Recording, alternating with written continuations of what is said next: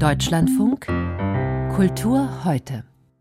Kaum hatte nach dem jüngsten PISA-Schock der Freistaat Bayern Mitte der Woche Details seiner PISA-Offensive an Grundschulen vorgelegt, gab es auch schon öffentlichen Protest. Denn wenn die Jüngsten im Schulleben besser werden sollen in den Basiskompetenzen Lesen, Schreiben, Rechnen, die Zahl der Unterrichtsstunden insgesamt aber nicht steigen soll, dann gibt es woanders Abstriche. Mehr Deutsch- und Mathestunden an Grundschulen bedeuten in Bayern ab dem kommenden Schuljahr nicht weniger Heimat- und Sachkunde, auch keine Abstriche beim Fach Religion, aber bei Musik, Kunst und dem dritten Fach Werken und Gestalten, die zusammen die kreativen Fächer genannt werden.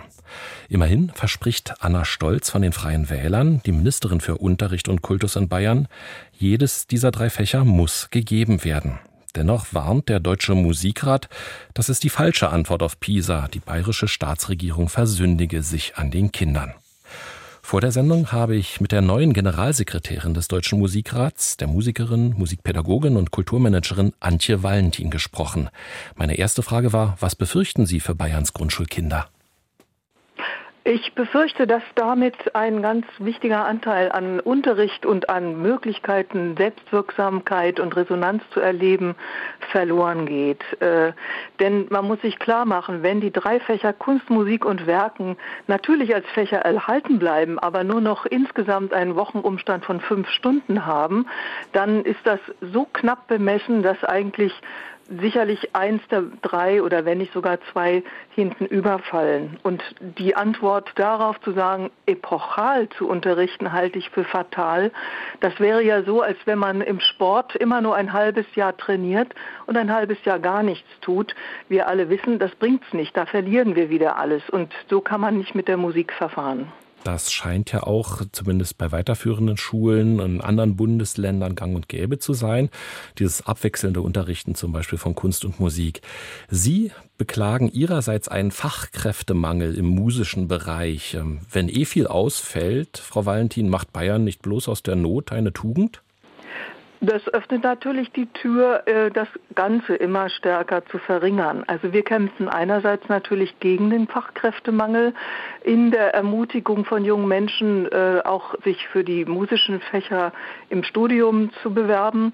Auf der anderen Seite ist es ganz ein wichtiges Signal, dass die Stundentafeln wirklich deutlich machen, die kreativen Fächer sind gefordert, sie sind wichtig, weil wir sie auch brauchen, um Bildungschancen zu ermöglichen. Also wir vergeben uns unglaublich viel, wenn wir genau an diesen Fächern sparen, denn äh, wir wissen inzwischen, dass gerade auch die Kinder mit Migrationshintergrund aus sozial schwierigen Feldern oft aufblühen. Ich kann das aus eigener Erfahrung sagen, aufblühen gerade in den kreativen Fächern, wo es dann nicht so sehr auf Sprache ankommt, sondern auf Erleben leben und miteinander in Interaktion kommen und über diese Resonanz ganz nebenbei die Sprache vertieft erlernt wird.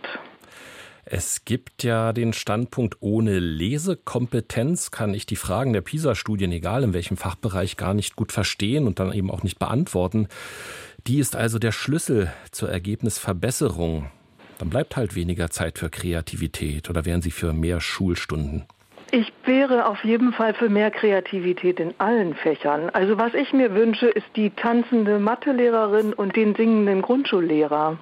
Sprich, äh, wir vergeben uns auch die Chancen, wenn wir nicht sehen, dass wir in den sogenannten basalen Fächern Deutsch und Mathe eigentlich auch noch mal ganz andere Bildungswege und Zugänge zu Kindern finden können. Ich gebe Ihnen ein Beispiel. Äh, Mathematik, räumliches Vorstellungsvermögen, Geometrie kann man nur erlernen durch Raumerleben.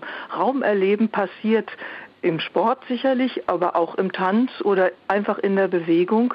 Ebenso können wir feststellen, dass singende Kinder ganz anders mit Sprache umgehen und Sprache lernen können. Und das ist nochmal eine Sache, die die ganze Lernerei emotional aufwertet. Und wir wissen, dass Lernen nur funktioniert, wenn eine Emotion da ist, wenn es positiv gesehen wird, sonst bleibt es nicht hängen. Sonst ist es quasi der altmodische Trichter, das Kind wird vollgefüllt, es äh, muss etwas lernen, es erbricht es in der Prüfung und danach wird es vergessen. Und genau das wollen wir ja nicht. Der Deutsche Musikrat unterstützt ja auch eine Petition einer Privatperson in die Richtung, dass sich zumindest der Petitionsausschuss des Bayerischen Landtags damit befassen muss und das äh, Vorhaben eben gestoppt wird. Äh, wie steht es darum? Da haben wir schon innerhalb von vier Tagen die fast 150.000er Marke von Unterzeichnenden erreicht. Das macht uns sehr stolz und zeigt die große Resonanz auf diese wirklich wichtige bildungspolitische Frage. So Antje Valentin, Generalsekretärin des Deutschen Musikrats, in ihrem Plädoyer für mehr und nicht weniger Zeit für Kreativität im Grundschulunterricht.